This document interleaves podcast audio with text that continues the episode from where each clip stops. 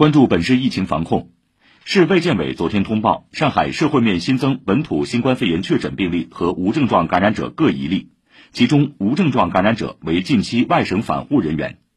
闵行区华漕镇北堤路两千弄七十支弄五十七号，松江区中山街道陈花路二百五十一弄花桥新村四十七号楼等两个区域被划为高风险区。受外省市疫情外溢以及人员流动等因素影响。我市外防输入、内防反弹形势复杂严峻，防控压力持续增加。十一月二十号到二十二号，上海累计报告本土阳性感染者一百五十五例，流调显示，其中超过百分之八十感染者与外省市疫情外溢相关联。前晚，上海发布进一步加强来沪返沪人员健康管理相关措施，从今天零点起，所有来沪返沪且随身码为绿码的人员。展码界面将显示来沪返沪不满五天的标记提示。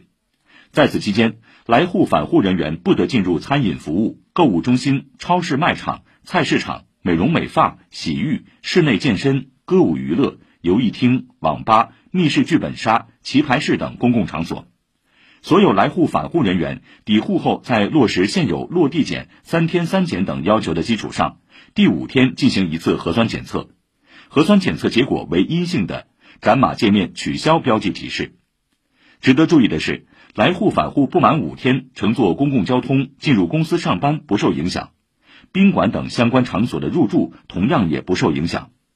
而这项措施一发布，上海各部门各社区的工作人员和相关场所就开始积极做起了准备。